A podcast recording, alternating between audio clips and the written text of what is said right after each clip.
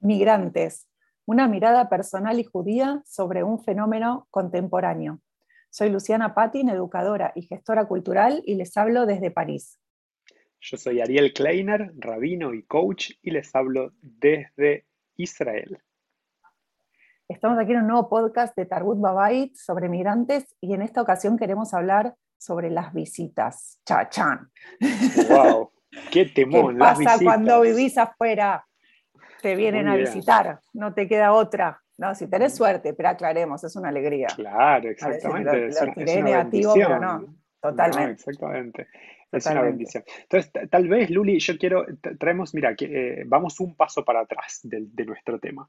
Y quiero traer que eh, por el hecho de vivir fuera del lugar donde nacimos, ¿sí? y para quienes tenemos hijos, está la realidad que nuestros hijos crecen sin tener alrededor a sus tíos, a sus abuelos. ¿sí? Entonces, eso es un primer desafío que los que vivimos afuera enfrentamos como, como, como familia. ¿sí?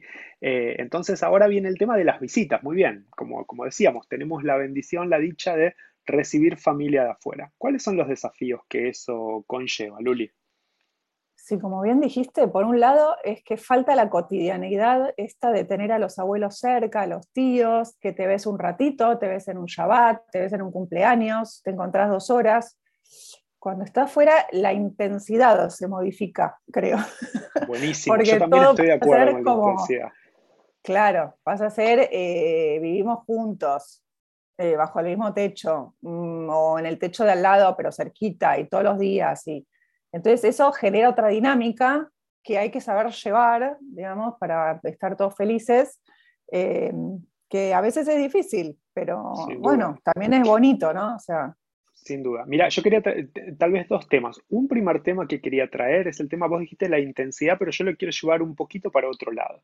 Cuando decís la intensidad, una experiencia que yo tengo es que la intensidad de las conversaciones son totalmente diferentes. Por ejemplo, quiero contar lo siguiente. Yo tuve la oportunidad de vivir casi 10 años en Montevideo, en Uruguay, y eh, yo nací en Argentina, mi esposa nació en San Pablo, Brasil, y por estar en Montevideo, todo el tiempo estábamos con familias que venían, iban y venían, aparte fue el momento que mm. nacieron nuestros hijos, y era interesante que eh, la profundidad de las conversaciones que teníamos eh, con la familia que venía de un lugar y del otro eran bien profundas, bien interesantes. Después de ese periodo tuvimos la oportunidad de ir a vivir a San Pablo, cerca de, la familia de mi esposa, y ya ahí estábamos en la rutina cotidiana, y cuando estamos en la rutina estamos ocupados, ¿no? Estamos en, la rutina de, trabajo, etc. Y ahí las conversaciones es como que eran más triviales. Esa es mi sensación. ¿Cómo, lo vivís vos eso, Luli? Sí, no lo había pensado, pero creo que también tiene que ver con eh, nosotros. Yo me fui también sin hijos, o sea, me fui apenas terminé la, la, universidad. Entonces, claro, va cambiando mucho a medida que, de hecho, cambia el espacio. O sea, una cosa éramos dos, vienen mis padres, hay lugar, y otra cosa ya somos cuatro, es que no hay lugar. O sea, literal. Eh, entonces, claro, tenés un bebé, bueno, te arreglás, lo pones en un sitio, otro, pero ya cuando van creciendo, cada vez más familia y, y, y la vida se, se complejiza. O sea, ahora me la paso corriendo para llevar las actividades extraescolares. ya no hay tanto tiempo como uno tiene cuando tiene 20 años. Eh, eso cambia las, sin duda cambia también las conversaciones. Una otra cosa que también estoy pensando es que dependiendo en el lugar del mundo donde uno está viviendo, dependiendo de la ciudad, eh, hay muchas variables que influyen, ¿no? Por ejemplo, si hay hotel o no hay hotel en la ciudad, ¿sí? Eh, por ejemplo, en la ciudad donde mm. yo vivo, en Modín, no hay hotel. Nosotros recién llegamos hace poquito tiempo, entonces eh, todavía, todavía ni siquiera recibimos visitas, pero es un tema, o sea, van a ir a un Airbnb, van a quedarse acá en casa, ¿sí?